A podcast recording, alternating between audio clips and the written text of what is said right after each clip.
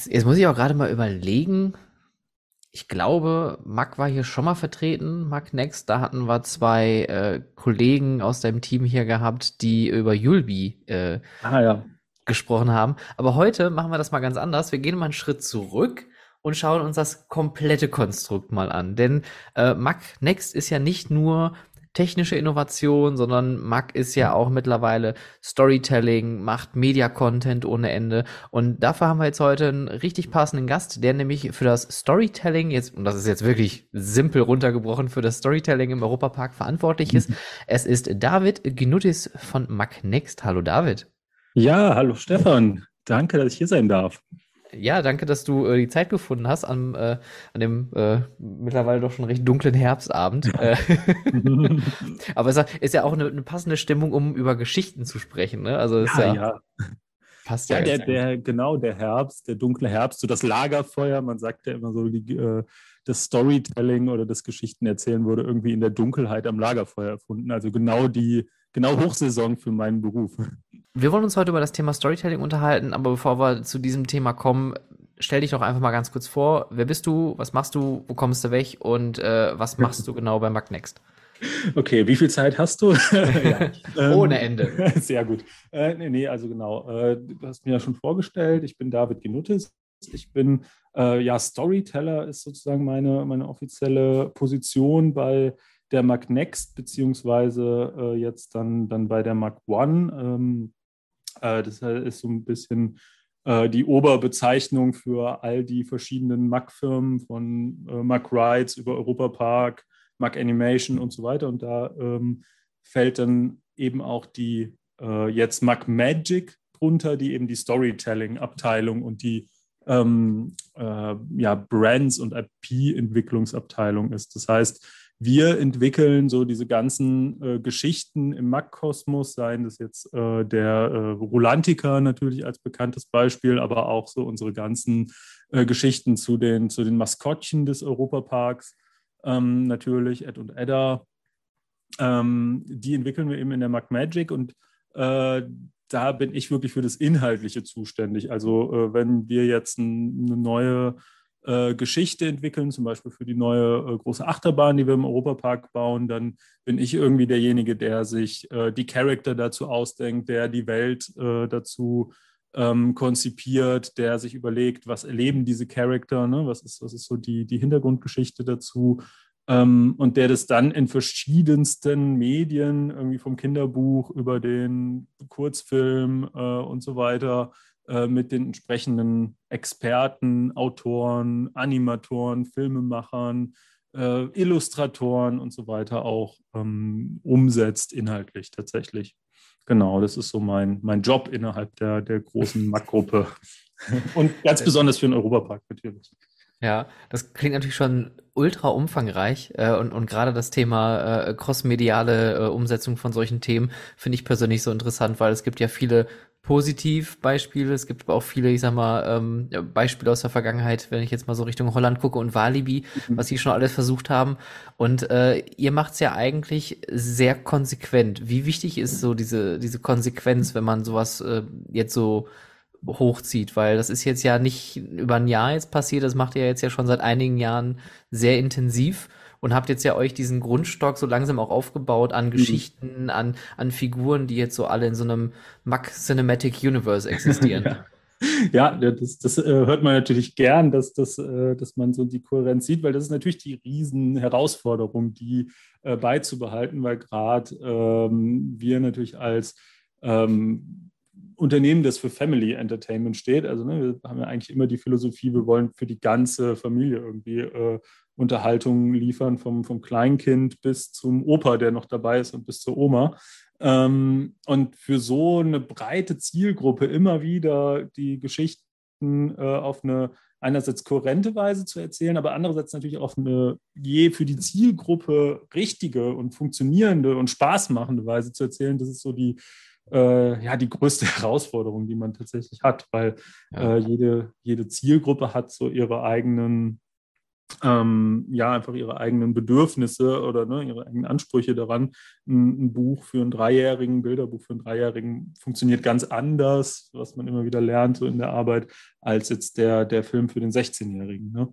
Und ähm, ja, und das ist eigentlich der, der größte Teil dieser Arbeit, dass man immer wieder mit allen Beteiligten zusammensitzen. Es sind dann Autoren, Verlage, Produktionsfirmen, die natürlich auch alle ihre eigene Agenda nochmal so haben, ne? die alle nochmal so das, die eigene Vorstellung von der Sache haben und trotzdem ähm, ja, diesen, diesen roten Faden und auch diese Vision ähm, ähm, ja immer wieder ähm, beibehalten möchte. Ne? Und das, das funktioniert ganz gut, weil es einfach äh, eine relativ starke Vision so gibt. Also äh, der, der Michael Mack ist ja total engagiert, das ist ja so sein Metier. Er ist ja äh, der, der Storyteller der Familie Mack sozusagen, der, der mhm. Märchenonkel, wie er sich manchmal auch selber gern beschreibt. Und da ähm, haben wir einfach einen sehr, sehr engen und intensiven Austausch. Er hat eine relativ klare äh, Vision, in welche Richtung er mit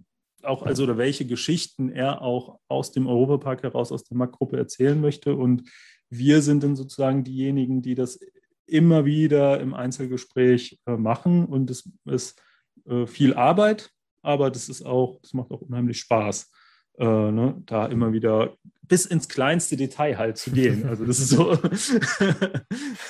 ja, man kann ja, man kann ja sich da quasi seinen einzelnen, äh, seinen eigenen Detailgrad ja irgendwie aussuchen. Ne? Wie kleinteilig, wie, wie tief möchte man da reingehen. Aber was mich so interessiert, was ich halt auch so spannend finde, weil wenn man sich jetzt, und da nehme ich jetzt mal das MCU so als Beispiel, ich bin jetzt nicht der größte Marvel-Fan, aber ich finde es so interessant, wie das so aufeinander aufbaut aber man auch jetzt so mittlerweile merkt, die machen jetzt halt schon irgendwie den, den tausendsten Film mittlerweile und irgendwann, ja, und dann versucht man hier so noch ein Plothole irgendwie zu überbrücken und dann äh, schwimmt man so irgendwie durch die Gegend und erklärt das mit, ja, aber es ist ja alles Multiversum, passt ja irgendwie. ähm, aber ihr habt für euch ja auch so einen Handlungsrahmen geschaffen, gerade mit der Gründung des Adventure Club of Europe. Wie wichtig sind solche überstehenden Stories, damit man das alles miteinander verbinden kann? Ja, das, das, ist, das ist schon, der Adventure Club of Europe ist schon ein gutes, gutes Device, würde ich sagen, oder ne, ein gutes Handwerkszeug, um äh, zu wissen, was ist eigentlich das Konzept meiner Welt, was sind so die Regeln meiner Welt, ne? weil das ist eigentlich bei jeder Geschichte immer wieder das, was man sich was man sich dann fragen muss, wird äh, das Ganze jetzt eine unübersichtliche Wundertüte und das macht alles, passt nicht mehr zusammen, genau wie du sagst, irgendwie Plotholes, die man dann nur dürftig irgendwie zusammenzimmert mit äh, an den Haaren herbeigezogenen äh, ja. Erklärungen oder habe ich eben eine relativ klare und konsistente Grundlage, äh, bei der ich eigentlich ganz genau weiß, ähm, okay, in der Welt des Adventure Club of Europe, äh, da geht es eben um Entdecker, Wissenschaftler ähm, und Abenteurer. In der Welt des Adventure Club of Europe äh, geht es immer wieder so ein bisschen über die, um das Übernatürliche, um das, was äh, so jenseits der, äh, des normalen allgemeinen Bewusstseins ist. Ähm, aber es ist jetzt zum Beispiel keine harte Science Fiction, sagen wir jetzt mal. Es ist mhm. jetzt nicht irgendwie so ein Zeitreise-Universum und ähm, äh, um jetzt mal zwei Beispiele zu nennen. Und das sind dann das sind einfach eine gute äh, Richtschnur, um zu sagen, okay, was funktioniert im Adventure Club of Europe, was würde nicht funktionieren, ähm, äh, wo muss man auch manchmal, wenn dann bei unseren vielen, vielen kreativen Autoren, mit denen wir hier zusammenarbeiten dürfen, äh, wenn die mal so übers Ziel hinaus äh, sprinten, äh, wo muss man sagen, ja, sorry, aber das ist jetzt nicht mehr Adventure Club. Also das, das hilft, um diese komplexe Arbeit zu strukturieren, also eine ganz klare Welt zu haben mit ihrem Konzept, mit ihren Regeln. Ähm, und es kann dann manchmal so ein bisschen äh, so klingen, äh, äh, als wäre es so ein sehr enges Korsett, aber eigentlich ähm, ja, hilft es, um, um diese Welt kohärent zu behalten. Ne? Ja. Du, du hast jetzt gerade dieses Regelwerk angesprochen, davor hast du auch noch von der, der Zielgruppe gesprochen, die man natürlich damit ansprechen mhm. möchte und sich dementsprechend ein wenig äh, auch im Storytelling so orientiert. Was sind auch so wichtige Punkte, worauf ihr achten müsst, wenn ihr neue Geschichten in den Park oder zumindest in die äh, Attraktion bringt. Ja, naja, ähm, also was äh, erstmal das, der wichtigste Punkt ist es irgendwie eine coole Geschichte. Es ist eine inspirierende Geschichte. Das ist also äh, so blöd das klingt, aber äh, man hat ja ganz viele so schematische Geschichten im Kopf, die irgendwie äh, so nach Schema F 0815-mäßig äh, runtererzählt sind. Also das Aller, Allerwichtigste ist irgendwie, ja, ist es eine aufregende Idee. Es ist eine originelle Idee. Es ist eine Idee, die irgendjemanden begeistern kann. Ne? Und äh, da, mh, hm, äh, ja, wie gesagt, da ist erstmal so diese, ähm, diese Vision da, zu sagen, okay, wir wollen halt ähm, ein Stück weit fantastische Geschichten erzählen und dann ist es einfach viele, viele kreative Abende, Tage, äh, Nachmittage äh, bis Abende und Nächte, die wir hier äh, verbringen und überlegen, okay, was ist das jetzt schon genau die richtige Idee? Und das ist so der erste Punkt. Es ist eine Idee, die cool und originell ist und die auch uns inspiriert. Mm, und dann kommt eigentlich erst danach, kommt erst so der Punkt, okay, äh, ist das jetzt auch eine Geschichte, die in einer Attraktion funktioniert, die als Grundlage einer Attraktion funktioniert? Weil manchmal hat man eben äh, tolle Ideen, die vielleicht einen super Film abgeben würden, aber äh, die einfach viel zu komplex sind, um die jetzt im Wartebereich von der Achterbahn zu erzählen, wenn die Leute eh alle Achterbahn fahren wollen und dann vielleicht äh, noch sagen, ach ja, hübscher Animatronic da, aber eigentlich, verdammt, wann komme ich jetzt auf die Bahn? so. Ja. Und äh, das, das ist dann, glaube ich, die Kunst, dass man sagt, man findet eine Geschichte, die so originell ist, aber auch so klar ist, ähm, dass man Leute davon äh, im Park äh, mit äh, relativ einfachen Mitteln auch begeistern und mit äh, ziehen kann. Ne? Mm, und äh, ja, das, das ist eben äh, dann eine, ja, eine große Absprachearbeit auch immer wieder in der, in der Gruppe, also mit, mit Operations, mit Design, äh, zu sagen, okay, können wir, ist es eine Geschichte, die wir sinnvoll hier implementieren können. Hm. Und, und dann kommt natürlich äh, sozusagen als dritter Schritt, wenn wir wissen, die Idee ist cool und die Geschichte funktioniert im Park, kommt so der Schritt zu sagen, okay, jetzt testen wir mal mit unseren Partnern, die, also ne, wir arbeiten ja viel so mit dem Koppenrad Verlag zum Beispiel zusammen, ein wichtiger deutscher Kinderbuchverlag. Mm, und, äh, oder mit Animationsstudios und so weiter. Jetzt testen wir mal mit denen ab, funktioniert das denn auch für die Zielgruppe? Also wir haben unsere Erfahrungswerte, aber die haben natürlich nochmal viel spezifischere Erfahrungswerte. Und das sind eigentlich so die, die drei Eckpunkte. Ne? Coole Geschichte, äh, funktioniert es im Park und was sagen wirklich die Spezialisten für die jeweiligen Zielgruppen, kann das, hat das Potenzial und dann bringen wir es auf den Weg. Du hast ja gerade ein, ein wichtiges Wort gesagt, Operations. Das ist ja mein absolutes Thema. Und ich denke mir jedes Mal so, mein Gott, Storytelling und Operations, das müsste ja eigentlich Hand in Hand gehen. Und dann mhm. kennt man natürlich diese klassischen Ges Geschichten. Irgendwo denkt sich jemand eine total geile Sache aus, das wird dann designt, das wird dann gebaut, dann kommt Operations und sagt, wo sind die Schilder? Wo ist mein Kabuff? Wo stehen die Leute an? Warum sind hier keine Tore? Und warum, warum ist es so, wie es gerade ist? Und, und dann gibt's aber noch so diesen anderen Schritt. Und, und das äh, fand ich irgendwie ganz cool. Da hatten wir uns äh, in einem äh, TEA-Webinar mal drüber unterhalten, Storytelling und Operations. Man kann ja auch die Geschichte operativ mit einarbeiten. Und mein Lieblingsbeispiel ist da immer äh, Baron äh, 1889. Oh. Ich sag mal, äh, bestimmt. Äh. Irgendwas, keine Ahnung. Baron 18 Piependeckel äh, in Efteling. Ähm, eine Achterbahn, die halt äh, mit, ähm, mit Bergwerksthema ist und die haben halt für die Operator, die normalerweise eigentlich nur einen Knopf drücken, einen riesengroßen Hebel, wo sie zwar auch einen Knopf drauf haben, aber wenn sie möchten, haben die die Option, den Knopf zu drücken und den Hebel zu ziehen. Und allein diese Wirkung, dass man da sitzt, da zieht einer einen Hebel und das Ding macht plötzlich den hier und man rollt nach vorne, das ist ja ein ganz anderes Gefühl. Mhm wie, wie sieht da der Austausch aus? Sagt ihr manchmal, da müssen wir jetzt Mitarbeiter abstellen und da kommen die Kostüme zum Einsatz und, und da kommen noch Special Effects? Ja, ähm, also äh, das ist schon eine Sache, die wir jetzt in den äh, Diskussionen immer mit drin haben. Ne? Also wenn wir irgendwas, irgendwas planen, dann sitzen wir eben nicht hier im, äh, so im Elfenbeinturm und äh, denken erstmal nur die Geschichte aus, sondern wir sitzen halt immer schon relativ von Anfang an mit allen am Tisch ähm, mhm. und äh, sagen dann äh, und, und, überlegen uns dann auch, ähm, wo kann man Sachen sinnvoll mit einbauen. Das ist jetzt ein bisschen schade, wir bauen, man hat es ja gehört, man weiß ja, wir bauen ja da gerade so eine kleine Achterbahn äh, drüben. Ach, wirklich?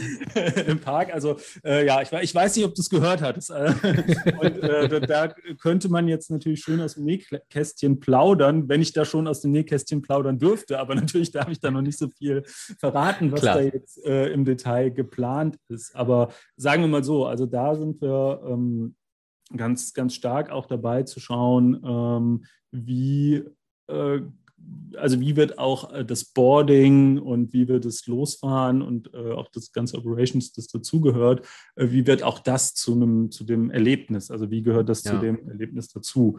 Und ähm, das manchmal äh, funktioniert, funktioniert es besser, manchmal funktioniert es, manchmal, manchmal gibt es eben diesen ähm, äh, Punkt nicht, wo man, wo man es irgendwie kurz schließen kann. Aber ähm, ja, auch gerade wenn es irgendwie darum geht, naja, wie wie gehen wir zum Beispiel jetzt mit ähm, Wartezeiten um, was kann man jetzt auch ähm, äh, in der Q-Line noch mh, ähm, umsetzen, das ist auch, auch für, für Operations und Storytelling zusammenpasst. Da gucken wir immer von Fall zu Fall eigentlich. Also ich habe jetzt habe jetzt gerade kein konkretes Beispiel, wo ich sagen würde, hey, hier ist jetzt so, ne, wie mit diesem, wie mit diesem Hebel, das sind dann echt Sachen, wo wir gerade halt dran arbeiten für diese Achterbahn. Ähm, äh, aber es, ist, es, wird immer, es wird immer so mitgedacht. Und das ist, mhm. das ist dann halt cool, wenn das, wenn das aufgeht. Und deshalb vielleicht auch nochmal dieser zweite Punkt, den ich genannt habe, zu sagen, okay, passt diese Story in eine Attraktion rein? Ne? Also ja. kann man diese Story gut in eine Attraktion umsetzen? Und das,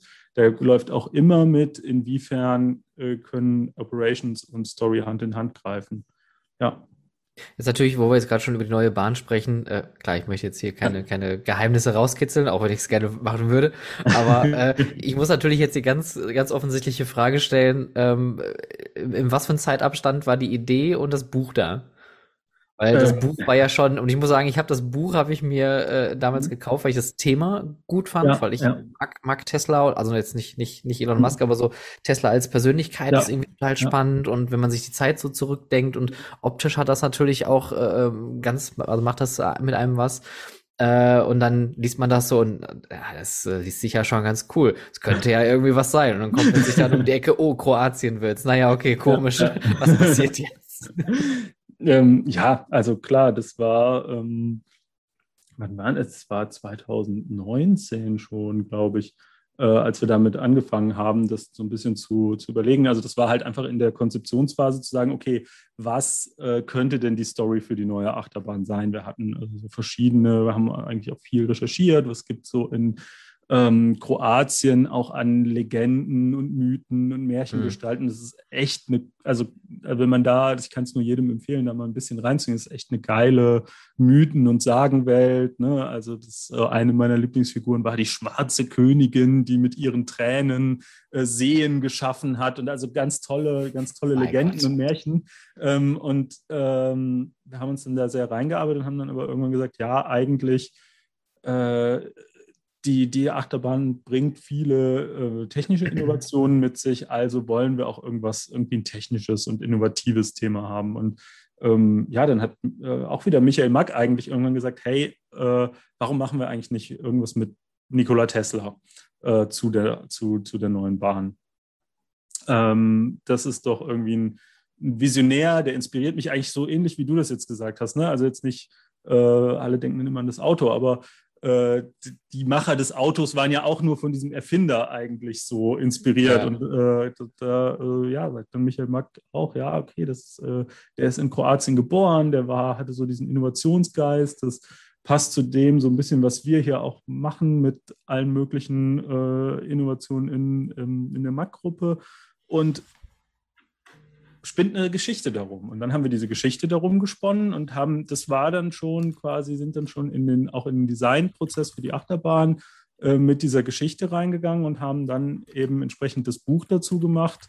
Und dann hat sich eben, waren wir mit diesem Buch schon fertig und äh, dann hat sich eben die, die, Sache mit der Achterbahn ein bisschen verzögert wegen Pandemie und so. Mm, aber ja, die eigentlich die ganze Entwicklung der Geschichte für die Achterbahn und die Entwicklung des Buchs und der Storywelt, das ging schon Hand in Hand. So ähm, mit Design, naja, zu dem Zeitpunkt ein bisschen auch schon Operations. und, sehr früh äh, mitgedacht, sehr gut. genau, genau. Also eher, eher also, meistens das Letzte, was kommt.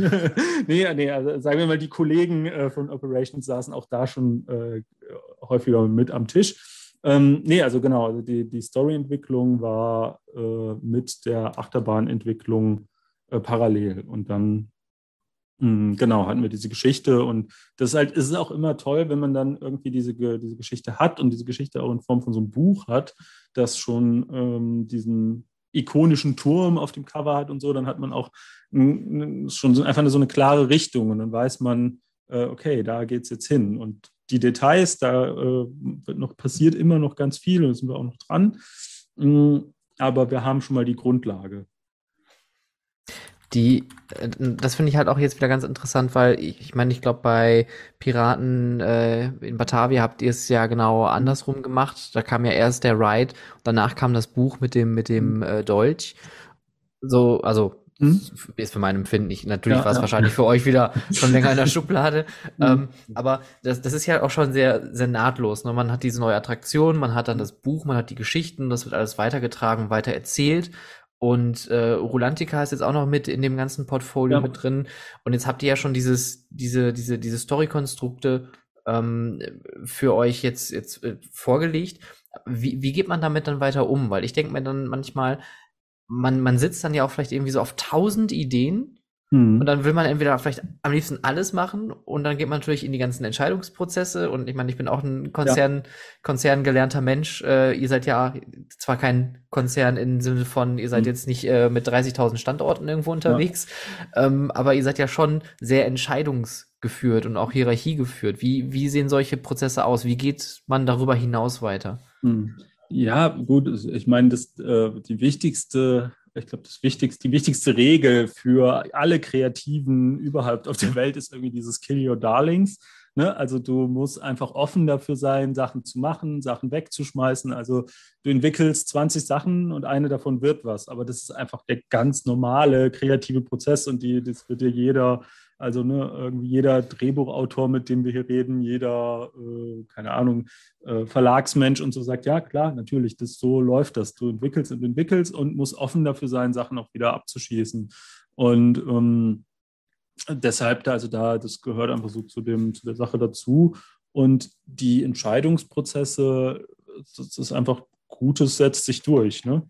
Ähm, ja. Das, was äh, die Leute überzeugt, äh, das, was die Leute überzeugt, das setzt sich durch, weil, ähm, wie gesagt, also äh, das, die, also unsere Abteilung, so die Mac Magic, äh, wie wir es äh, nennen, äh, das ist ja so ein bisschen das Baby von Michael Mack und der trägt es dann natürlich auch in die Mack-Familie ähm, rein. Also das sind dann irgendwie Sachen, die wir wo er auch immer ganz viele Impulse gibt, wo man viel ähm, zusammen auch spinnt. Klar, die Details, das machen wir dann eher operativ, aber und ähm, er trägt es dann auch wieder in die ganze Marktgruppe rein und äh, ist da mit großer Leidenschaft dabei, äh, alle Beteiligten davon zu überzeugen. Und ähm, wir genauso. Also wir, äh, wenn wir von einer Idee überzeugt sind, dann äh, machen wir eben die Designs, wir äh, machen die Story, wir machen noch das Buch, wir machen vielleicht noch irgendwie einen VR-Content und so weiter.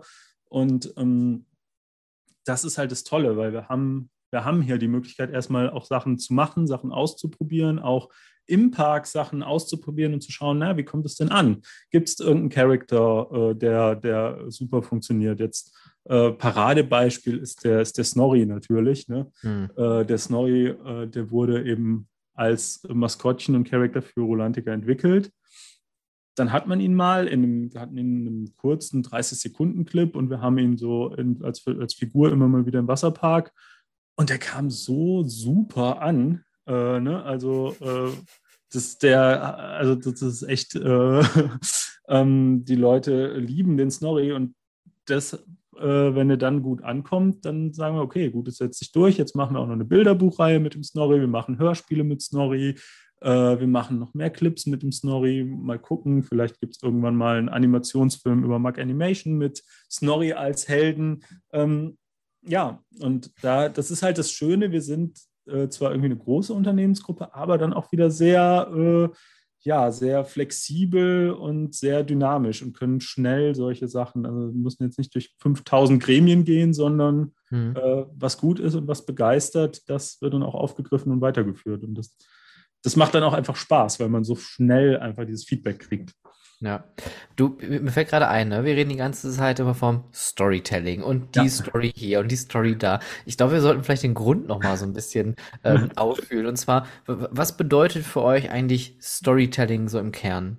Ja, ich glaube, also das, das Schöne ist eigentlich, äh, der, so der Europapark war schon immer, oder der Europapark hat schon immer Geschichten erzählt. Äh, ähm, der Europapark hat eigentlich aber durch seine Architektur, durch, seine, durch sein Design, durch so ähm, ne, die, die ganze äh, detailvolle Gestaltung der Umgebung Menschen in Geschichten reingezogen und ähm, ne, äh, also wirklich auch Geschichten erlebbar gemacht. Also einer der ältesten Teile im Park ist, ist der Märchenwald. Ne? Also, mhm. ist ja, also das ist ja die, die allerklassischste Urform von, von äh, Geschichten erzählen, Märchen erzählen. Ne? Deshalb ist das mit diesem Lagerfeuer auch gar nicht so weit hergeholt äh, jetzt habe ich das ganze Zeug auch noch studiert und so und die, also die, die äh, wenn man dann, wenn man dann irgendwie Geschichten erzählen und Literatur und Medien und sowas studiert, ähm, so die, diese Grundstrukturen von, von Märchen, die irgendwie von vor hunderten von Jahren in diesen äh, Märchen vorkamen, die wurden wiederum von, von so Theoretikern aufgefasst, äh, aufgegriffen und ähm, die haben dann quasi ja, so, so Modelle damit gebaut, die heute noch für Hollywood-Filme äh, mhm. benutzt werden. Also jeder Drehbuchautor kennt irgendwie die, die Heldenreise als so ein ja. Grundmodell. Ne? Und äh, das ist aber ein, ein, Konzept, das ursprünglich an Mythen und Märchen entwickelt wurde. Das heißt, diese Linie, die vom, mh, hm, die vom äh, Lagerfeuer oder vom Märchenwald jetzt im Europapark äh, zu einem modernen äh, Animationsfilm geht. Die ist eigentlich sehr, sehr direkt. Äh, und das ist jetzt eigentlich was, was wir jetzt immer nur konsequent aufgreifen, zu sagen, okay, wir hatten schon immer dieses Geschichtenerzählen hier, aber äh, wir holen es jetzt eben aus der Architektur raus und bringen das in, äh, in Medien rein. Und in den Fahrgeschäften machen wir das eben, setzen wir es noch konsequenter um. Also ne, jetzt Batavia ist ein gutes Beispiel. Hm, das war vorher ein wunderschönes äh, Panorama sozusagen dieser Piratenwelt. Und jetzt ist es ein, immer noch ein wunderschönes Panorama der Piratenwelt, aber es gibt so einen kleinen roten Faden mit einer Geschichte, die sich durchzieht mit Bartholomeus von Robbemont. Und ähm, sozusagen der Gründungsgeschichte des Adventure Club of Europe. Und ähm, ja, das ist es eigentlich. Also das, was schon immer irgendwie drinsteckte im Europapark, das nehmen wir jetzt und führen das eigentlich konsequent weiter und äh, gehen eben noch so in die nächste Stufe, dass wir dazu eben auch Bücher machen, dass wir dazu äh, Filme entwickeln, dass wir dazu ganze, mh, ganze Welten entwickeln. Und ja, das ist so der, äh, der, der Ansatz eigentlich, zu sagen, wir machen jetzt nicht irgendwie komplett was Neues, sondern wir greifen das Bestehende auf und machen es noch, äh, ja, vertiefen das. Ja. Ja, und äh, was natürlich auch mal dann ganz spannend ist, ähm, wie vielschichtig geht dieses Storytelling, wenn ihr jetzt nur fokussiert ist auf so eine Attraktion, wenn ihr jetzt eine Neuheit plant? Wie, auf, auf, auf welchen Schichten wird dieses Storytelling begutachtet? Ähm, naja, also äh, du meinst jetzt, wenn wir, wenn wir quasi in eine, ähm, in eine Attraktion ähm, anfangen zu planen und zu sagen, okay, das ist jetzt hier die Grundstory und aber die erzählen wir jetzt in jedem, sozusagen in jedem Detail. Äh, also ne, das ist also klar.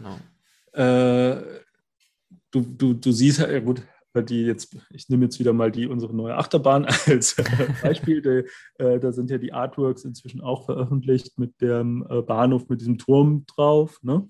Mm, und das heißt, äh, es muss erstmal, oder was heißt es muss, es muss gar nichts, aber äh, so, so, das, so das Credo, das Credo ist äh, zu sagen, okay, es, äh, wir sehen auf den ersten Blick äh, irgendwie, das hat was mit dieser, mit dieser Geschichte um, um Tesla und seine, mh, hm, seine Experimente zu tun, die es dann auch in einem Buch gibt und so weiter. Und das ist ja dann schon wirklich, du stehst vor diesem Gebäude äh, und, und hast dieses Element, das du aufgreifst. Und dann kannst du einfach einerseits, wenn du wirklich jetzt einfach nur die Bahn fahren willst, gehst du einfach durch ein schön gestaltetes Gebäude. Das ist irgendwie cool, das ist ansprechend designt, das äh, macht Spaß, es gibt noch ein paar coole Effekte. Du hast jetzt nicht viel von Tesla mitbekommen und okay.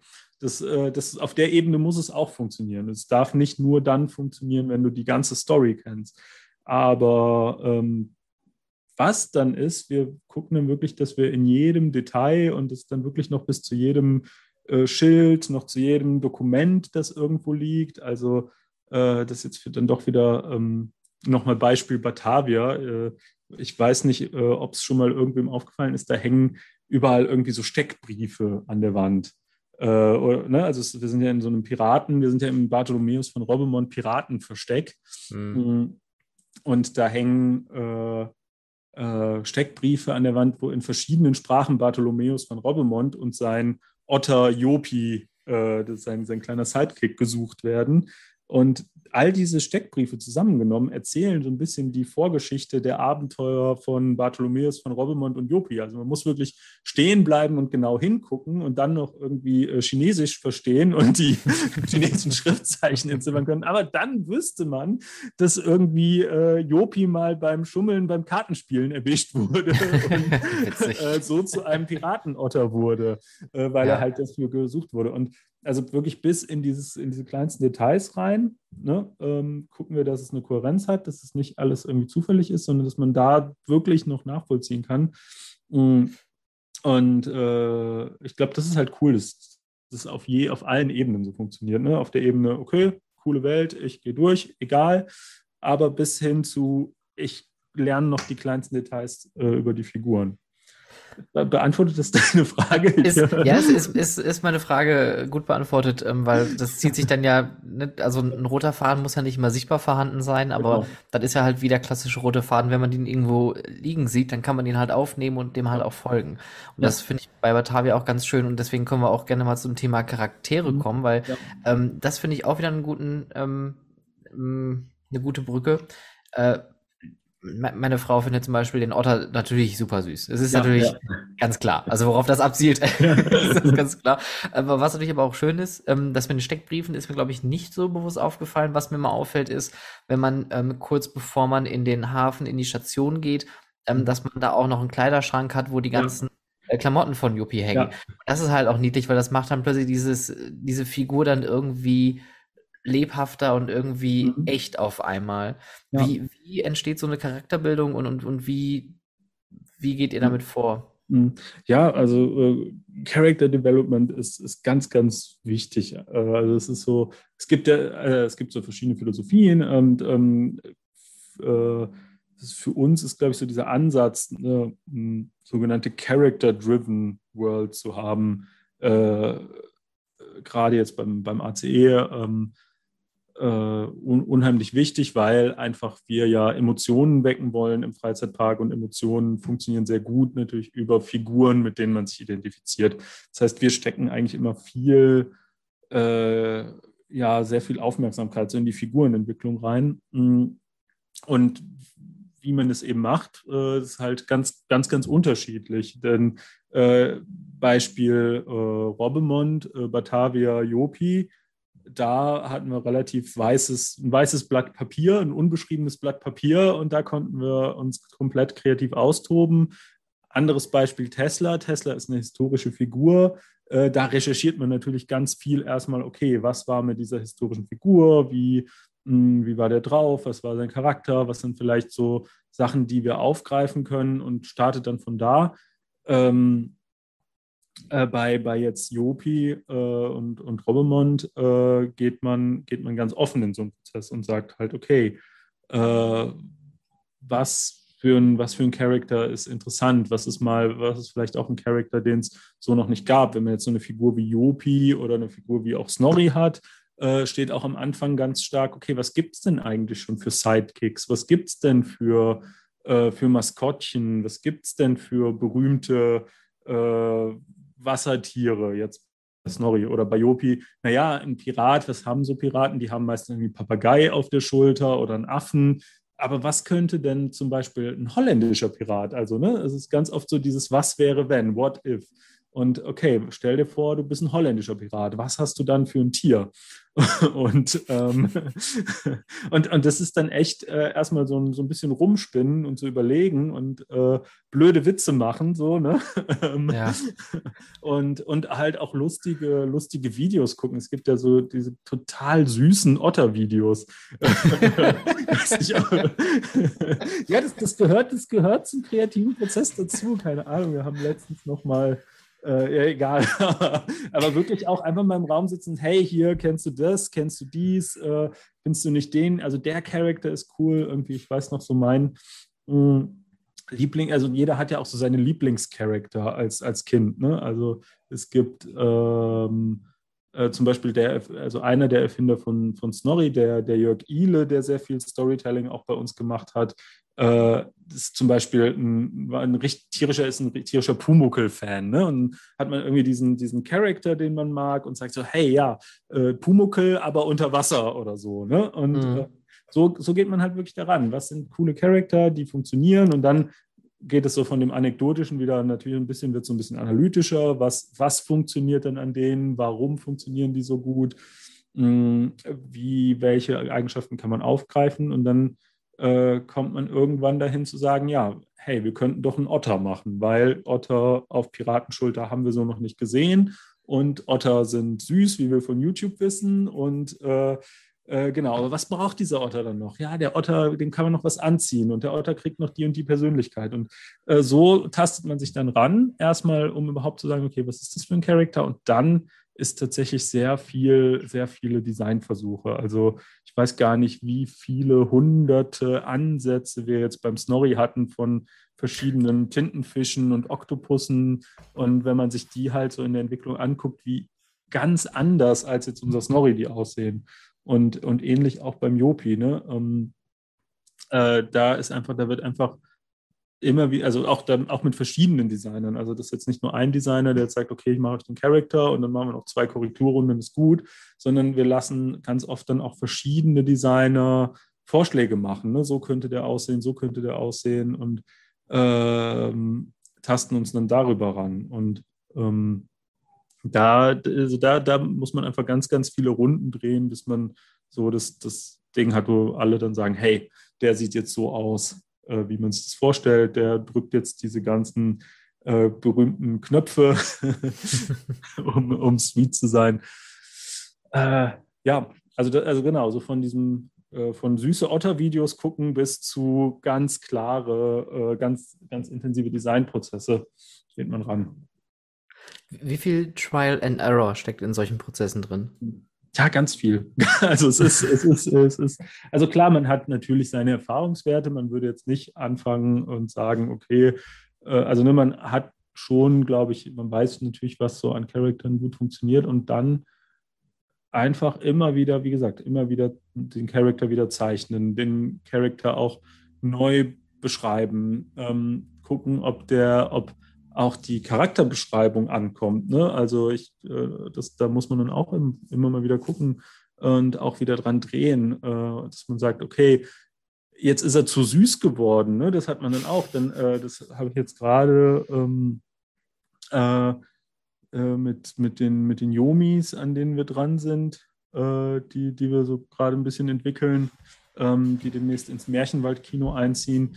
Ähm, die waren dann auf einmal zu harmonisch und zu süß und die waren gar nicht mehr irgendwie, die hatten nicht mehr das Potenzial, Schabernack zu treiben, was, und die waren gar nicht, die waren nicht mehr lustig, ne, weil so Charakter sollen dann halt ja auch lustig sein. Und da muss man sagen, ja, nee, die, die süßen Yomis schmeißen wir weg, wir machen sie ein bisschen, äh, machen sie wieder ein bisschen äh, rebellischer und ein bisschen mehr auf Krawall gebürstet und machen sie frecher und lustiger. Und das merkt man, das funktioniert besser. Und das ist immer wieder, immer wieder Anläufe, aber das, wie gesagt, das ist so das Kill Your Darlings. wenn, wenn ihr jetzt solche, solche Ideen entwickelt und ihr seid im Prozess und ihr macht Trial and Error und ihr überlegt euch, okay, vielleicht passen wir die nochmal so an, lassen die nochmal neu zeichnen mhm. oder nochmal neu einsprechen, bewegen lassen, wie auch immer.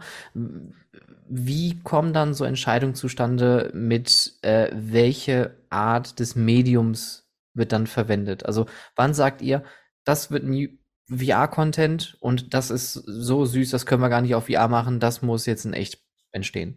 Ja, ich, ich glaube, es gibt nicht so den, es gibt nicht so den Masterprozess, sondern es ist auch viel, viel, ähm, ich glaube auch viel Intuition dabei. Ne? Also habe ja gerade schon ein bisschen erzählt, äh, wenn, wenn Sachen gut funktionieren und begeistern, dann, äh, äh, dann nehmen sie auf einmal Fahrt an, ne? weil dann äh, merkt man so richtig, man redet dann mit irgendwelchen Partnern und die sagen, ach geil, ja, der Snorri, können wir mit dem nicht noch was machen? Und ähm, äh, ja, es ist dann nicht so, dass wir da sitzen und sagen, okay, jetzt haben wir den Snorri und äh, jetzt machen wir mal dies, mal das, mal das, sondern es ist eher so, mh, mm, äh, ja, er, er, ist da und er will dann selber. mhm. wenn wir es fast schon sagen, also die Charakter entwickeln dann so ein Eigenleben und mm, sind, äh, funktionieren dann so gut, dass man immer wieder merkt, äh, jetzt kriegt man eben noch das Angebot für das, für das Hörspiel oder man kriegt noch äh, die Möglichkeit, eine Bilderbuchserie zu machen. Ähm, es war jetzt auch wie gesagt, die, diese Yomis äh, stecken noch so ein bisschen in der Entwicklung, aber dann saßen wir mit äh, zum Beispiel mit Koppenrad zusammen, ähm, also mit dem Verlag und äh, haben den von den Yomis erzählt und haben gesagt, ja, cool, da können wir richtig was draus machen. Also es funktioniert super als Bilderbuch. Und ähm, dann sagen wir natürlich, ja, klar, äh, los. Und, äh, und da muss man auch wieder sagen, es ist einfach, wir sind echt in einem Umfeld hier, in dem man unheimlich viel auch ausprobieren kann und darf und in dem man auch einfach die Möglichkeit hat, ne? weil viele sind eben äh, darauf beschränkt, die Charakter irgendwie in einem Medium zu entwickeln und bei uns mhm. ist es mhm. eher so, welches Medium macht man jetzt zuerst? Und hey, ja. wir könnten auch noch das machen und also ich glaube, da, da haben wir einfach, da haben wir einfach das Glück, ähm, so eine, so eine riesen Spielwiese zu haben. Und eben auch äh, Michael Mack, der genauso verrückt ist wie wir und dann auch noch sagt, ja, hey, könnten wir denn mit denen nicht halt auch noch mal auch noch VR machen und könnten wir mit denen nicht auch noch äh, irgendwie das Bilderbuch machen und das ist dann, das ist einfach toll. Ja. Ja. Ich, ich finde es auch ganz spannend, weil ihr, ihr habt es dann aber auch irgendwie geschafft, dann auch die Medien irgendwie sinnvoll zu verbinden, wo wir jetzt gerade beim Thema VR sind. Ähm, Julbi habe ich leider bis jetzt immer noch nicht geschafft. Äh, oh, dann musst, du, dann musst du, dann musst du unbedingt mal wieder besuchen kommen, dann machen wir zusammen alle Julbi-Content. muss, muss, ich eh, weil ich habe gehört, bei euch gibt es jetzt Essen auf Rädern. Oh ja, ja. das, äh, ja, mo morgen, morgen geht es offiziell los, tatsächlich, ja. Mit, also auch nochmal ein spannendes Ding. Aber, aber ich wollte eigentlich jetzt auf das VR hinaus, weil ähm, es wird, wird natürlich keinen Sinn ergeben, zu sagen, okay, wir machen jetzt einen Yulby-Content mit Snorri, weil Snorri ist ein Unterwassertier und das passt einfach nicht. Aber dann zu sagen, okay, aber dann machen wir einfach ein Unterwasser-VR, mhm. wo man das dann wieder implementieren genau. kann, ist ja dann auch schon wieder, wie du schon sagtest, dann natürlich eure große grüne Spielwiese, die ihr habt, wo ihr sagen könnt, okay, wir haben vielleicht nicht die technologischen Möglichkeiten, aber wir schaffen die dann. Also ja, wie, wie, oft, wie, oft, habt ihr solche Prozesse und sagt, ja, nee, das kriegen wir nicht hin und dann sagt einer, ah, ich hätte da noch eine Möglichkeit. Ja, ja äh, das, also das Tolle bei uns ist halt, das befruchtet sich so gegenseitig. Ne? Also einerseits äh, sagen wir irgendwie vom Storytelling, ja, hey, es wäre geil, äh, Snorri ist irgendwie unter Wasser, kann man nicht irgendwas mit VR unter Wasser machen? Äh, das wäre äh, manchmal haben wir eben sowas, wo wir sagen, hey, können wir nicht irgendwie noch was machen? Aber manchmal kommt dann auch, ähm, oder, oder jetzt beim Snorri Snorkeling muss man, muss man tatsächlich sagen, war es dann eher andersrum, dass dann äh, also der Thomas Wagner, der äh, Chef von, von VL Coaster, der Geschäftsführer von VL Coaster kam und sagte, hey, ähm, ich habe da so ein, ich habe da so ein Unterwasser-VR-Dingsbums, habt, habt, habt ihr nicht irgendwas, was dazu passt? Und dann haben wir gesagt, ey, wir haben hier so eine, so eine Wasser, so eine Wasser-IP. Äh. und, ähm, und das, aber ich, aber das ist halt echt das Tolle bei uns, dass wir nicht in so, in so einer Bubble sind, sondern dass wir eben ja zusammensitzen mit den Technikern in einem Gebäude, in einem Büro quasi äh, und zusammensitzen immer wieder, jetzt auch, auch ähm, Mac-gruppenübergreifend, ähm, haben wir auch immer mal wieder äh, Sojo Fixes und sowas, ähm, wo dann wirklich Leute von VR Coaster, von Mac Animation, von Mac Rides, äh, jetzt wir von Mac Magic, äh, die Designer von Mac Emotioneers, äh, einfach zusammenkommen und ähm, uns austauschen und dann entstehen nämlich genau diese Ideen, weil wir entweder eine neue, coole neue Technik haben und äh, die fragen, hey, habt ihr dafür noch einen Nutzen? und also habt ihr noch irgendeine Story, die ihr damit erzählen könnt? Und wir dann wieder anfangen, hey, cool, äh, da könnte man das und das entwickeln. Und andererseits natürlich wir auch mit unseren, unseren Stories ankommen und sagen, hey, ja, die würden wir gerne noch implementieren und dann wiederum äh, die Ingenieure inspiriert sind, dafür eine Lösung zu finden. Ne? Und da ist Ruby eine, eine tolle, äh, ein tolles Beispiel. Da ist aber eben auch das SwimVR ein tolles Beispiel und das eTunnelin, äh, was du jetzt schon angesprochen hast, ist ähm, natürlich auch ein, wirklich ein, nochmal ein Paradebeispiel, wie diese Zusammenarbeit sich immer wieder gegenseitig befruchtet. Ed und Edda. Wie wichtig war das, dass die Maus endlich einen Namen kriegt und nicht mehr nur noch die Euromaus ist und jetzt auch in diesem neuen Auftreten, in dieser, in dieser Persönlichkeit, die sie jetzt so über die Jahre dann auch bekommen hat, ähm, jetzt so im Park umherläuft und auch präsent hm. ist? Ja, es ist, äh, äh, es ist insofern wichtig, als man ähm, äh, also man hat immer mal wieder so dieses, dieses Ding, dass die Besucher äh, rausgehen und sagen, ja, da, da war irgend so eine Maus. Also das ist schon so im, im, im, im äh, Best Case, ne? Äh, sagen, ja, weil da weiß ich auch nicht, dass irgendwie so eine Maus rumgesprungen, äh, pff, ja, irgendwie Mickey Maus oder sowas, ne? und ähm, quasi dieser Maus mehr Charakter zu geben, dieser Maus einen Namen zu geben, dieser Maus auch eine Geschichte oder Geschichten zu geben, wie wir das so mit den 4D-Filmen machen, ist, ähm, ist, ist schon wichtig, um sie einfach äh, als äh, Figur zu, zu etablieren und um auch einen Charakter zu haben, zu dem man äh, einfach mehr Emotionen und eine stärkere, eine stärkere Verbindung ähm, entwickeln kann, weil äh, wir sehen, wie gut es zum Beispiel bei so einem Yopi, den du da stehen hast, funktioniert, wie gut es auch bei so einem Snorri funktioniert.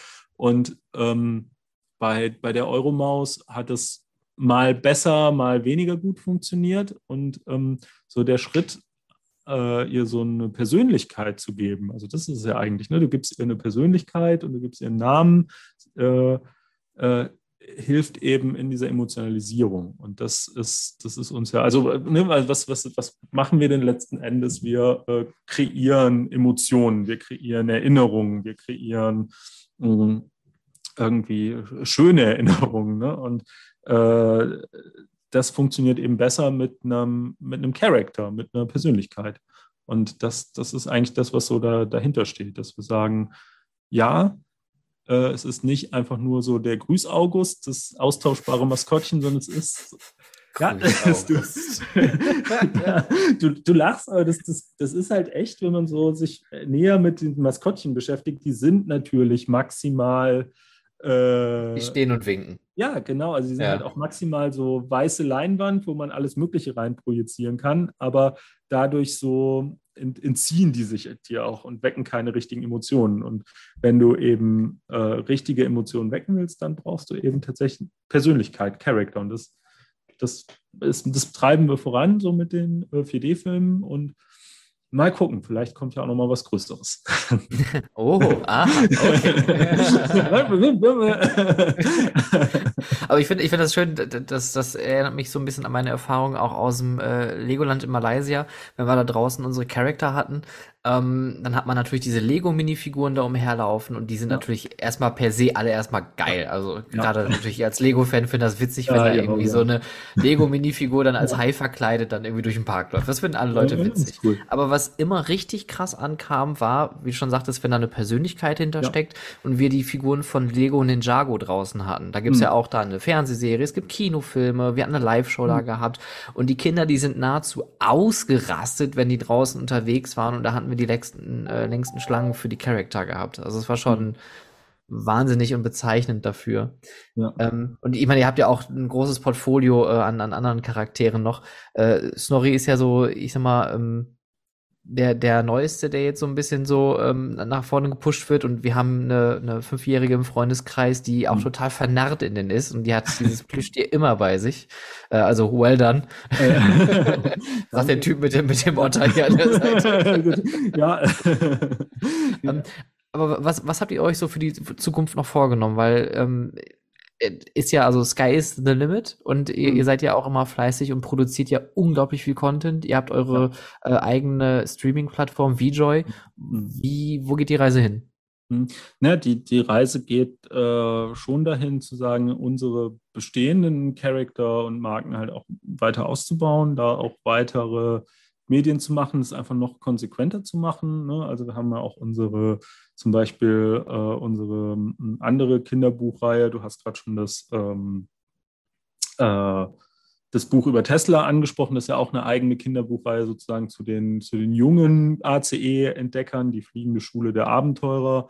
Und äh, diese Sachen halt weiterzuführen, diese Sachen auch gegebenenfalls in andere Medien zu bringen. Da ist letztens das, äh, das erste Hörspiel auch dazu rausgekommen. Die nächsten Hörspiele kommen auch. Ähm, wir gucken, ob wir äh, Dinge wie, wie zum Beispiel Freudenreich oder jetzt auch die neuen Yomis oder dann eben auch den Snorri, ähm, ob wir da auch TV-Serien entwickeln können. Also ne, das eine ist halt wirklich so unsere bestehenden ich habe schon gesagt, die Euromaus, mal gucken, was da noch so geht. Äh, ähm, also das ist so die, die, äh, das eine ist so unsere bestehenden Charakter einfach noch breiter aufzustellen, noch mehr Content mit denen zu machen, eben noch mehr, genau wie du es gerade jetzt bei, äh, bei Lego, bei Ninjago gesagt hast, äh, ja, einfach denen noch mehr Persönlichkeit, noch mehr Geschichten zu geben und ähm, im besten Fall diese starken Emotionen zu bekommen, weil das ist immer so unser, ne, unser Credo. Wir möchten die größtmöglichste Emotion erzeugen.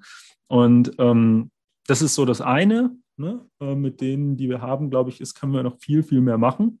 Ähm, und das andere ist behutsam und passend auch immer wieder neue Charakter zu entwickeln, weil ich glaube, was auch eine, ähm, was auch wichtig ist, ist, man darf jetzt nicht so eine totale Armee an Charaktern und jeden, irgendwie jedes Jahr hauen wir zehn neue Charakter raus, weil dann äh, ja, verliert man den Überblick und dann ist es irgendwann nur noch so einer unter ganz, ganz vielen. Aber eben behutsam und so, wie es Sinn macht, auch immer wieder neue Charakter äh, zu entwickeln und auch für, für Zielgruppen, in denen wir jetzt zum Beispiel noch nicht so stark sind. Also ne, wir haben jetzt mit Rolantica sind wir ziemlich gut so in der Zielgruppe um zehn Jahre rum. Mit der ACE-Reihe äh, sind wir so zwischen äh, sieben und zehn, weil Rolantica ist mehr so zehn plus. Wir haben äh, die Bilderbücher für die drei- bis fünfjährigen, aber zum Beispiel mh, jetzt eher in so einer jugendlichen oder erwachsenen Zielgruppe, da, da geht noch mehr und da braucht man tendenziell auch noch mal andere Charakter. Wir machen jetzt bei ähm,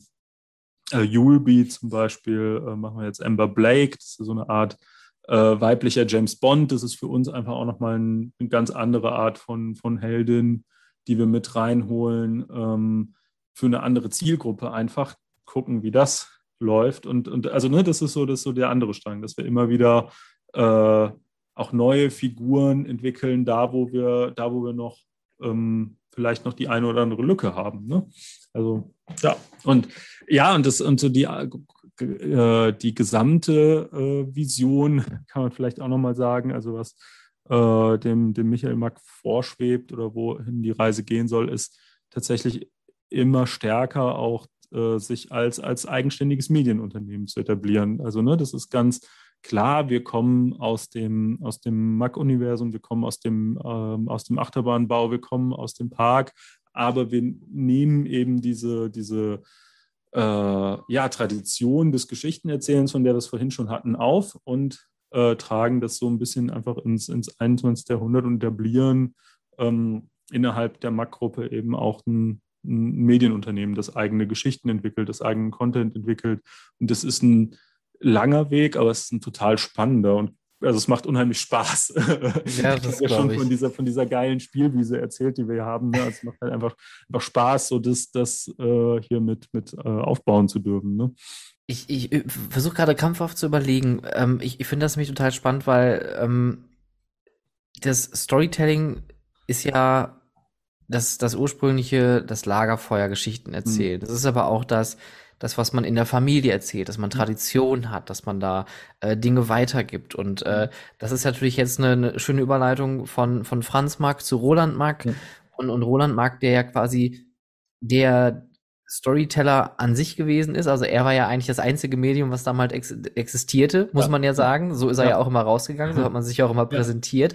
Und jetzt mit der neuen Generation entstehen plötzlich neue Wege der, der Kommunikation, neue Wege der, des, des Geschichtenerzählens, mhm. aber auch neue Möglichkeiten, wie du schon sagst, auf eurer großen grünen Spielwiese. Mhm. Ähm, wie, wie sehr ist denn so das, dass dieses, die, die, die Familie oder Marke Mack da noch äh, wichtig? Also bleibt bleibt das wie in der alten Generation immer noch so, die Familie steht da mit im Vordergrund oder sagt man, die Familie ist eigentlich nur noch das Medium, was eigentlich die neuen Geschichten nach draußen gibt?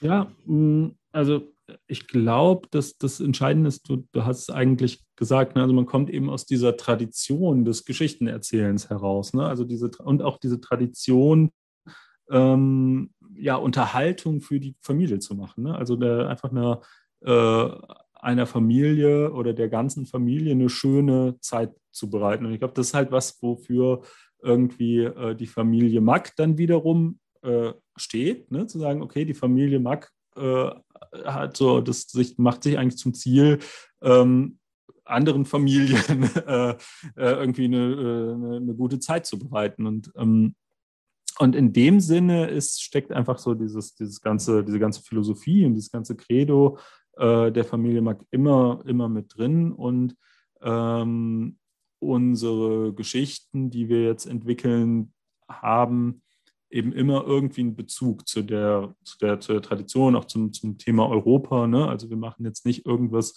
äh, völlig beliebiges, das gar nichts mehr mit Europa oder irgendwie äh, dem Europapark Mm, und dem ganzen Mac-Universum zu tun hat. Aber natürlich äh, probieren wir auch Sachen aus, die sich, die sich weiter entfernen. Also jetzt ne, nochmal Beispiel, Beispiel Amber Blake, da sind wir, da sind wir relativ ähm, äh, autonom, kann man sagen, weil es einfach ne, der, in der Zielgruppe funktionieren muss. Ein bisschen ja auch bei, äh, bei, bei Traumatiker, da, da haben wir eine ganz andere Zielgruppe, da haben wir so ein Horror-Event.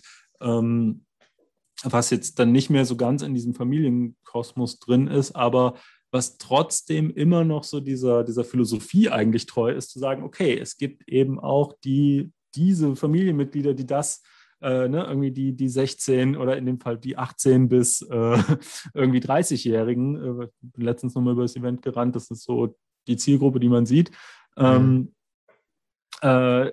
die wollen wir auch mitnehmen. Und ähm, das heißt, ich, also wir, wir haben, stehen eigentlich immer so auf dieser, wir sind irgendwie immer so begründet auf dieser Tradition und äh, gehen aber davon, probieren von da sehr viel aus. Also ich, ich, ich finde ja auch immer, also ich meine, das ist jetzt auch vielleicht mal so eine, so eine kritische Stimme mal, man belacht das ja auch manchmal, auch viele Fans, ne, die sagen dann, oh, jetzt haben die sich da schon wieder präsentiert, hier sind die da wieder draus. Aber es ist ja im Endeffekt ja genau das, was das ja auch ausmacht, und das hast du ja auch gerade nochmal richtig untermauert. Es ist die Tradition, es ist das Familienunternehmen, ja. muss man auch immer noch sagen. Ja. Ne, ja. Ist, und die stecken halt alle noch da mit drin. Und die sind diejenigen, die dann natürlich auch dann äh, mit dem Gesicht nach außen gehen und sagen, das sind wir, das machen wir und das sind unsere Geschichten, kommt zu uns und erlebt was. Ja, ja, ja, und das ist also gut. Und dann das muss man dann auch, das erlebt man ja dann auch, äh, mit welcher Leidenschaft die auch einfach alle da drin stecken. Also ne, ich, ich verstehe das manchmal gar nicht. Irgendwie habe ich das Gefühl, für einen Mack hat der Tag 48 Stunden. Also die dieses Pensum nicht schaffen, das ist so vielleicht das, das Familiengeheimnis.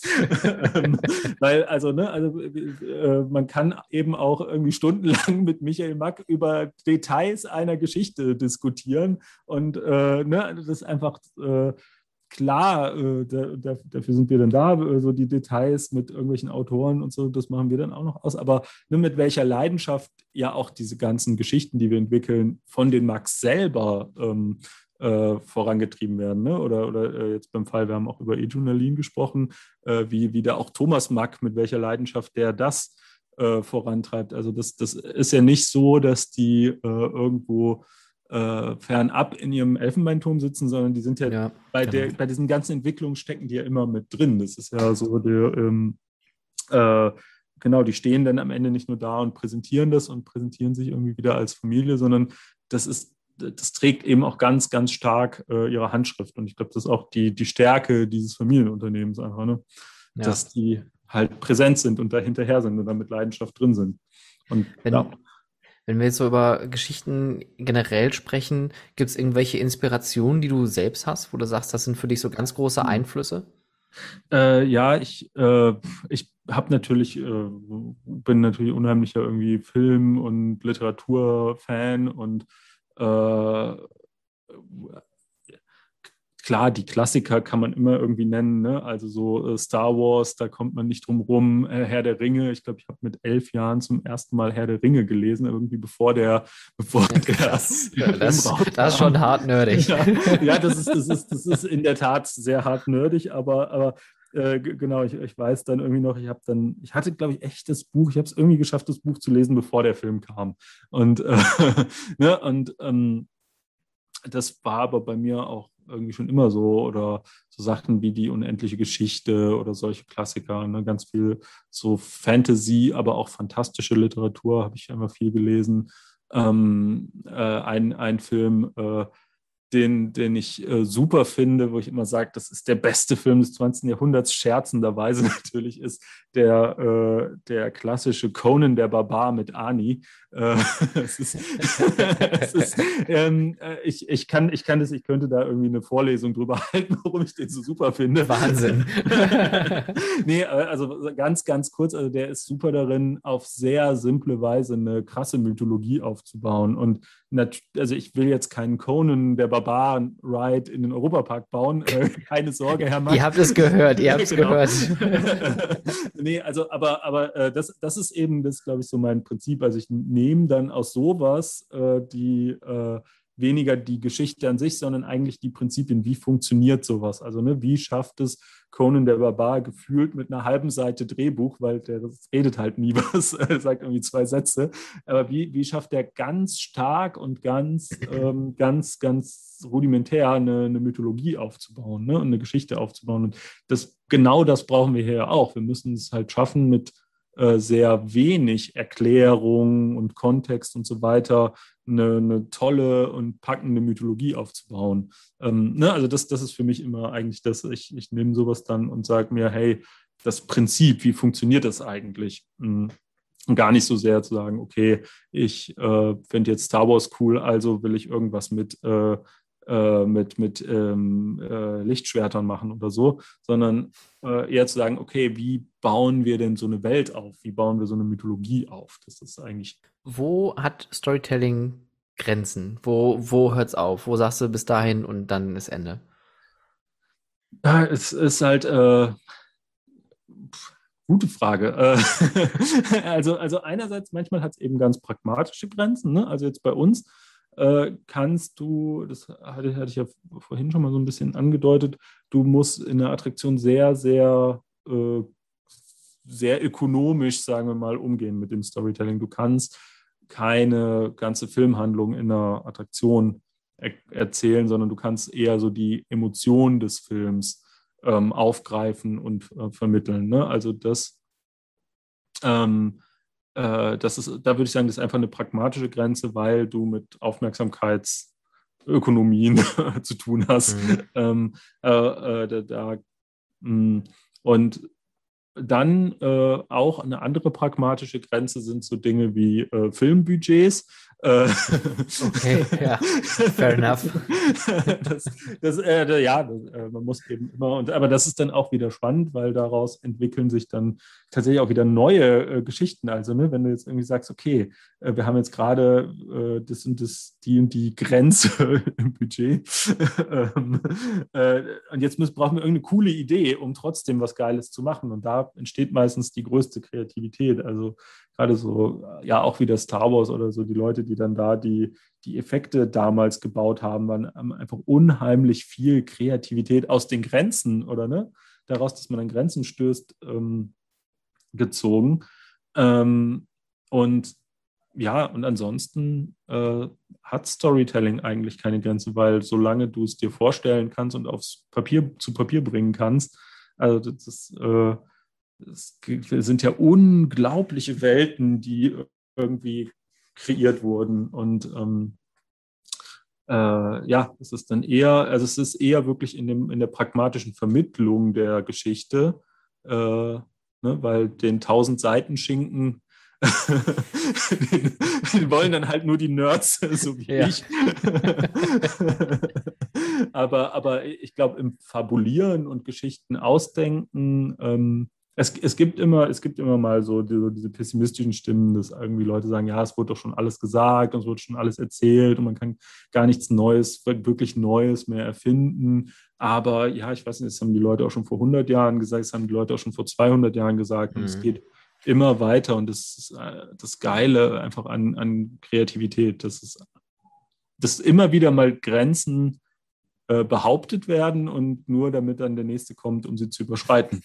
Ja, ja stimmt, das, das ist ein guter Punkt. Ich denke mir das jedes Mal bei Musik zum Beispiel, wobei ja. natürlich, wenn man sich jetzt so Mainstream-Musik anhört ja. im Radio, das ist ja auch ähnlich jetzt wie, man wirft mal einen bösen Blick nach Disney, äh, sind alte Klassiker nur noch aufgewärmt. Also äh, mhm. das ist natürlich auch jetzt als Fan für mich finde ich das ein schwieriges Thema. Mhm. Ja, das, das, also klar, man muss natürlich auch sagen, äh, man muss ja immer unterscheiden. Also, ne, das, also ich glaube, der Fantasie sind wenig Grenzen gesetzt, aber ich glaube, dem Pragmatischen und, und der Ökonomie, die setzt natürlich Grenzen, weil du, es ist jetzt natürlich wieder, das ist jetzt dann sehr so aus dem Idealistischen ins Geschäftliche gegangen, aber äh, zum Beispiel jetzt Filme machen, ne? äh, Beispiel Disney, äh, Film ist, ein, ist natürlich ein totales Risikogeschäft und ähm, du produzierst zehn Filme und einer davon funktioniert. Und dann ist es natürlich immer sehr äh, komfortabel oder immer für, für so die, die, die Geldgeber besser, sich auf äh, funktionierende Rezepte zurückzuziehen mh, mm, und, und Dinge, äh, die sich einmal bewährt haben, Never Change a Winning Team, äh, dann wieder, wieder so einzusetzen. Ähm, und es, es braucht dann halt immer mal wieder irgendwelche genialen Ideen, die das Ganze, die das Ganze sprengen. Ne? Also es braucht halt irgendwie einen, äh, einen George Lucas, der dann halt einfach, äh, keine Ahnung, eine Space Opera macht. Oder es braucht halt irgendwelchen, irgendeinen wahnsinnigen Peter Jackson, der sagt, alle sagen irgendwie immer, Herr der Ringe kann man nicht verfilmen. Doch, ich mache ja. das mal.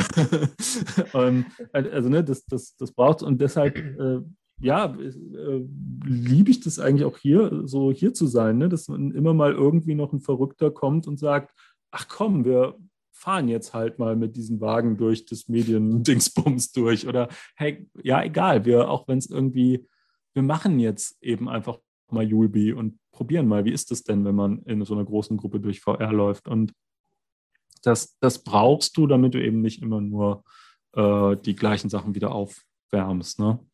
Ja, das finde ich, finde ich, ist äh, schön, schön auf den Punkt gebracht. Also heutzutage auch irgendwie so Originals auch nochmal irgendwie zu mhm. entdecken, ist dann auch immer so ein, so ein absoluter Wow-Moment. Also ich weiß ja. noch, als ich im Frühjahr, ich weiß nicht, ob du den Film gesehen hast, Everything, Everywhere, All at Once. Ich wollte, ich will den unbedingt sehen und ich bin bisher nicht dazu gekommen, ihn mir anzugucken, weil ich habe ihn also ja. ich, ich habe den Trailer gesehen und dachte mir so, oh mein Gott, das ist das ja. Geilste, was ich hier in meinem ja, Leben gesehen habe. Und dann war ich im Kino und es war wirklich mal nach langer Zeit mal wieder eine mhm. richtige Achterbahnfahrt im Kino, weil da ist die komplette Bandbreite drin. Man sitzt da zehn mhm. Minuten und lacht laut heiß da los und im nächsten Moment ist plötzlich alles wieder dramatisch, dann ist es still, dann ist es wild, dann ist es bunt, es ist unerklärlich, es ist Science Fiction, es ist alles. Mhm. Und da dachte ich mir so, ja, okay, da hat jemand die von dir genannte Grenze dann jetzt endlich mal wieder überschritten und hat mal was Original-mäßiges mhm. rausgebracht. Ich meine, man kann natürlich auch Dinge neu interpretieren, das sehen wir ja auch immer ja. wieder, die dann auch ja. gut sein können.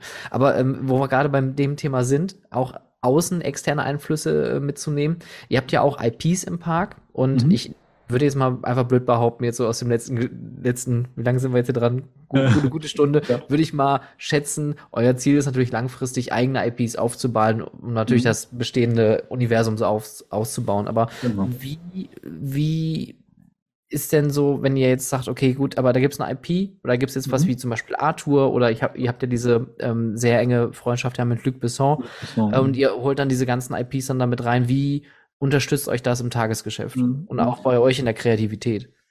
Ja, also das, ich, also das Wichtige bei uns ist klar, du, du äh, hast es schon gesagt, wir wollen uns natürlich immer mehr darauf fokussieren, eigene IPs äh, stärker aufzubauen. Ne? Ähm, habe es ja vorhin schon mal so ein bisschen angedeutet, so unsere, äh, so die, die Vision ist äh, auf lange Sicht wirklich ein, auch ein Medienunternehmen, unter anderem auch ein Medienunternehmen zu sein, das eigene IPs hat, das eigenen Content macht ähm, und da, da stark ist. Aber mh, jetzt gerade so in dieser Aufbauphase, in der ich immer noch sagen würde, dass wir uns, dass wir uns natürlich befinden, ähm, in dieser Aufbauphase ist die Zusammenarbeit mit anderen IPs äh, natürlich ähm, insofern toll, als man ganz viel von denen auch lernen kann. Ne? Also man kommt dadurch mit äh, ja, großartigen, irgendwie kreativen Leuten zusammen, mh, die, die, die das natürlich, äh, ja, die un unheimlich inspirierend sind ne? und von, von denen man ähm, einfach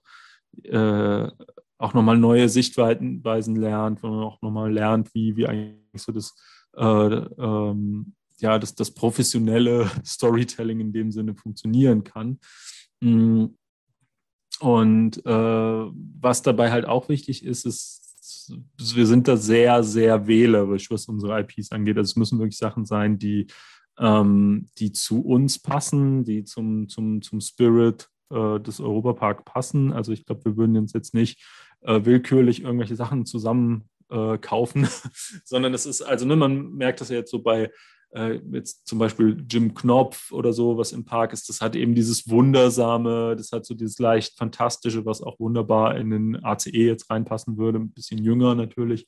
Ähm, Arthur ebenfalls, das ist ja auch direkt am Märchenwald äh, dran. Also da sind wir, da sind wir genau in dieser Märchenwesen, kleine Wesen, äh, Ecke. Also das müssen schon immer Sachen sein, die, die stimmen, die äh, von, von der IP her stimmen, die aber auch in der Zusammenarbeit stimmen.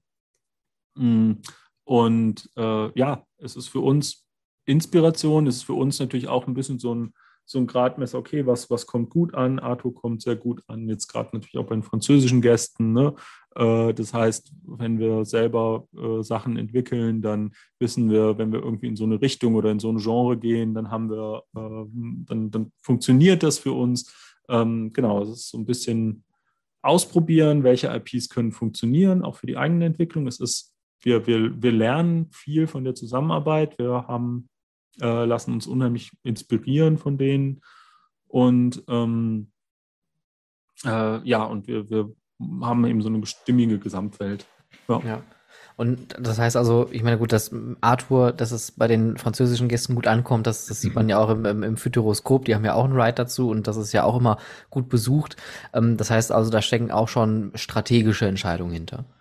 Ja, ja, also es ist, es ist, ähm, ich glaube, es steckt immer so 50 Prozent Herz und 50 Prozent Strategie. Also ich glaube, wir würden jetzt hier nichts machen, da sind wir wieder beim Thema Familienunternehmen und so. Ich glaube, wir würden hier nichts machen, für das sich äh, die Max nicht selber in irgendeiner Form begeistern könnten. Ne? Also man muss schon, glaube ich, auch eine, äh, eine, eigene Passion für die Marke haben. Und dann äh, natürlich äh, sind, ist es immer noch ein Unternehmen, das strategisch denkt, das äh, quasi ähm, äh, ja auch irgendwie die Verantwortung für die Mitarbeiter hat und sich deshalb ähm, entsprechend aufstellen muss. Und dann, klar, sagt man, wenn wir selber auch als Medienunternehmen zum Beispiel äh, den, den, internationalen Markt und den europäischen Markt, ähm, äh, wenn, wir, wenn wir da Erfolg haben möchten, wenn wir uns etablieren möchten, äh, dann lasst uns doch mal äh, mit ähm, ja auch französischen Partnern zusammenarbeiten. Lasst uns doch mal schauen, wie, wie funktioniert denn der französische Markt? Ähm, mhm. wie funktioniert französischer Film? Wie funktioniert französische Filmfinanzierung? Das sind ja auch wichtige Themen. Und genau, ja, Herz, Herz und Strategie. Wenn ich jetzt hier nochmal auf, auf die Notizen gucke, ne? Ähm, Rolantica, Adventure Club of Europe, Ed und Edda, die Bücher, die Romane, die ihr bei euch im Park habt, die Storyentwicklung für den neuen Coaster, was auf die gerade genannten Dinge aufbaut. Dann äh, Yulbi, dann haben wir äh, Snorri, dann haben wir äh, die Yomis, äh, wir haben YouTube-Content, VJ-Formate, Trailer etc. pp. Wenn wir das jetzt alles wegnehmen würden, was wird dann am Ende des Tages noch übrig bleiben? Ähm, meinst du jetzt im Park oder? Ja, weil ich möchte nämlich auf folgenden Punkt hinaus. Äh, ich habe das selber oft auch miterlebt. Man sieht keinen Return of Investment, weil ich gebe natürlich in erster Linie erstmal viel Geld aus für Kreativität, die mich dann auch noch kostet in der Umsetzung, die mich kostet in der Entwicklung. Ich muss ja. Gehälter zahlen. Da muss ich vielleicht noch, wenn ich was richtig Gutes machen möchte, vielleicht noch irgendwo Rechte anmelden. Und ich verbrenne ja so gesehen erstmal Geld, aber eigentlich ist es ja ein Investment. Ja, es ist, es ist ein Investment, es ist auch ein Investment, sagen wir mal, äh, auf sehr lange Sicht, weil IP-Entwicklung, ähm, ne, also schau dir die Marvel-IP an. Die ist irgendwie über Jahrzehnte gewachsen, bis sie dann jetzt äh, inzwischen die ist, die sie ist. Äh, schau dir Herr der Ringe an, schau dir, schau dir Star Wars an. Das sind ja alles Sachen, die haben eben Zeit gebraucht. Natürlich, so denn einzelne Filme waren irgendwie Instant Hits ohne langen, ohne langen Aufbau. Aber um die natürlich zu diesen unglaublich strahlkräftigen äh, Marken zu machen, ähm, brauchst du einfach Zeit. Ne? Und du brauchst, ein, du brauchst eine gewisse Ausdauer. Klar, äh, der Europapark an sich, der ist auch, der funktioniert wunderbar auch erstmal ohne die Bücher und so weiter und so fort.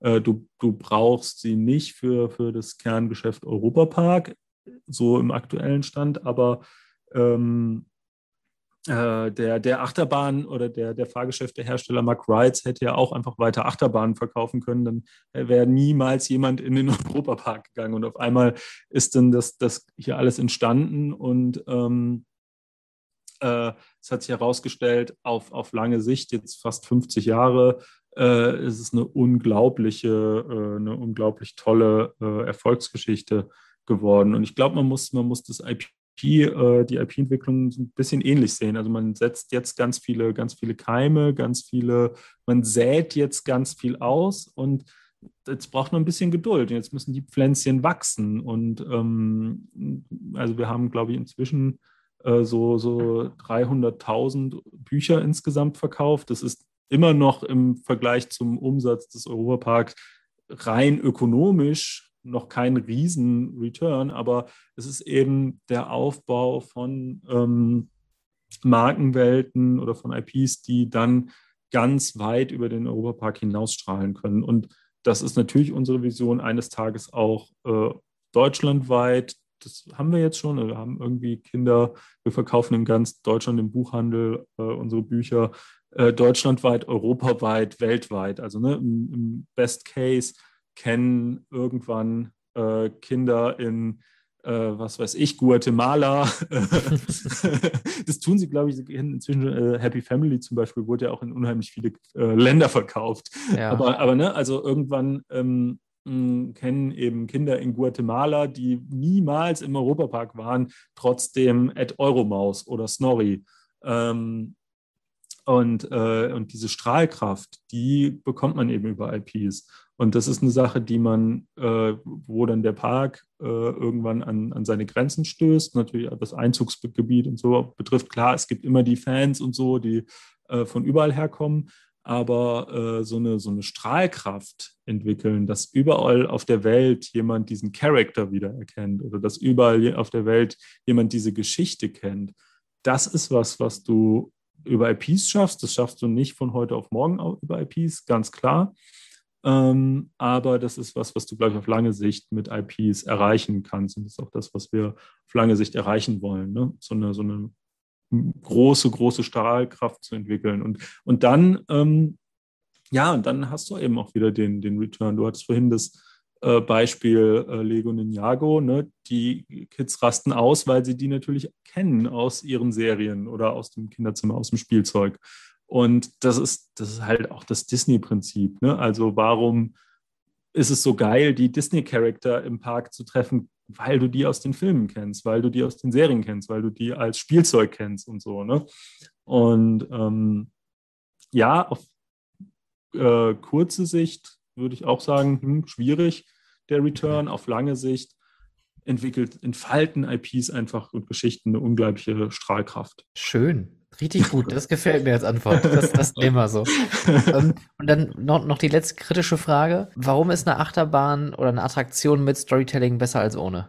Ja, äh, ich, ich würde fast äh, frech behaupten, meine Frage, meine Antwort auf die Frage davor kann beantwortet auch diese Frage. Also, Copy, Paste, fertig.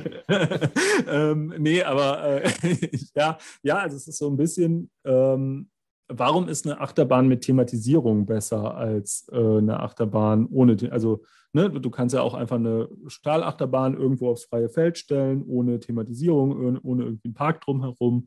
Funktioniert auch. Du hast die G-Kräfte, spürst du auch ohne Thematisierung und so. Ne? Ähm, aber die Thematisierung lässt dich eintauchen, die Thematisierung äh, nimmt dich im Wartebereich mit. Äh, der Park ist äh, durchthematisiert, du tauchst in eine andere Welt ab. Und ähm, was, welche Rolle spielt das Storytelling? Ist es jetzt wichtig, dass du bei dieser Thematisierung noch eine, ähm, noch eine Geschichte erzählt bekommst? Vielleicht nicht unbedingt direkt, aber äh, ich vergleiche das immer so ein bisschen mit, ähm, äh, wenn du durch eine, durch eine Stadt gehst, die du nicht kennst. Ne? Also keine Ahnung, du gehst durch Paris zum ersten Mal und du kennst auch nicht unbedingt die Geschichte hinter jedem Gebäude. Du weißt nicht unbedingt, warum jetzt der Eiffelturm da steht. So, ne? Ähm, gut, die meisten wissen es, bla bla, Gustave Eiffel und Weltausstellung, aber rein theoretisch könntest du durch Paris gehen, du siehst den Eiffelturm, denkst dir, geil, äh, ohne zu wissen, warum steht das Ding da. Und dann kannst du aber ähm, kannst du aber weiter eintauchen und du kannst äh, nachfragen und du, und du findest in dem Fall in irgendwelchen Geschichtsbüchern oder vielleicht auch erstmal im Reiseführer oder so äh, die Geschichte hinter dem Eiffelturm oder hinter dem Kolosseum äh, oder wie auch immer, ne? Ähm, oder halt auch hinter einem Stadtviertel, das dir besonders gut gefällt oder so. Da kannst du kannst es irgendwo nachlesen und dass das Ganze aber eine kohärente Geschichte hat, dass das Ganze eine echte Geschichte hat, das, das spürst du, ob du die Geschichte kennst oder nicht.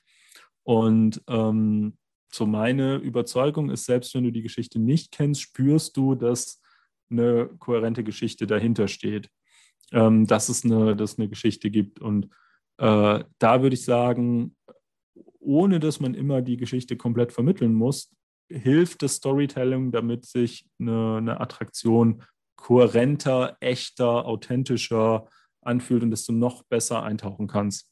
Das wäre so meine, Antwort auf die Frage. Kurze Antwort auf die Frage. Genau, die ganz, die ganz du, du, merkst, äh, als Storyteller äh, neigt man dazu, äh, auszuholen und irgendwie zu erzählen.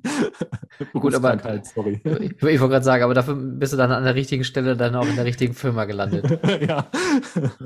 Cool, David, ähm, ich habe tatsächlich heute echt viel gelernt, weil ich mich mit dem Thema Storytelling zumindest äh, in der Bandbreite selten mm, befasse, sondern ich eigentlich immer nur an der Stelle bin, wo Storytelling ins Operative rutscht und man guckt, wo gibt's Schnittstellen, Schnitt, mein Gott, schwieriges Wort, Schnittstellen, ja. äh, wo kann man, wo kann man diese Geschichte, die man jetzt versucht in einer neuen Attraktion, in einer Erlebnisausstellung, äh, in, einer, in, einer, Show vielleicht auch, wie kann man das durch Mitarbeiter äh, oder durch ähm, keine Ahnung, durch das ja. operative Tagesgeschäft ja. irgendwie erzählen. Und ähm, ich bin ein bisschen erhellt und äh, bin gespannt, was äh, auf äh, uns noch alles zukommt. Äh, zwei, drei Teaser hast ja hier schon äh, gedroppt. und vor allen Dingen dürfen wir natürlich äh, sehr gespannt sein auf die neue Achterbahn, die äh, dann, ähm, äh, ich glaube, fünf, nee, 24 ähm, wir, nee, äh, ja, ja, also äh, wir, wir sagen wir mal so, wir, wir arbeiten ganz, ganz stark daran, dass es noch 23 wird, aber es gibt natürlich im Moment äh, so Sachen wie Lieferschwierigkeiten, ja, genau. wo dann Teile auf einmal, äh, Patrick hat es ja mal im, äh, in der Baudoku gesagt, also dass man dann irgendwie 90 Wochen Lieferzeit hat. Und da crazy. ist man, das steckt man nicht immer ganz selber drin. Ob's, also mal schauen, ob es äh, vielleicht noch 23 ja. wir arbeiten auf jeden Fall Gut, stark. Ähm, das ist dann halt so die Welt, wie sie gerade ist. Und ne? da genau, muss man halt auch genau. für Dinge da warten. Aber ich denke mal, ähm, das, was man jetzt sieht, ist ja schon sehr, äh, äh, wie sagt man, verheißungsvoll. Man, man ja. ist schon sehr gespannt. Und mhm. ähm, ja, wir sind auf die weiteren Geschichten gespannt, die ja. äh, ihr noch erzählen werdet. David, ganz, ganz lieben Dank für deine Zeit. Ja, vielen, vielen Dank äh, für die Einladung, dass ich da sein durfte. Es war ein wunderbares Gespräch. Danke dir. Ja, und jetzt ist es auch schon richtig dunkel. Also jetzt, jetzt ja, können wir ja, direkt ans Lagerfeuer. Ich genau, jetzt können wir das, das Lagerfeuer, das Lagerfeuer, das Conan der Barbar wäre, wäre den, den, ziehen wir beide uns jetzt rein und wir wünschen euch noch einen schönen Abend da draußen. Lagerfeuer, genau. Ciao.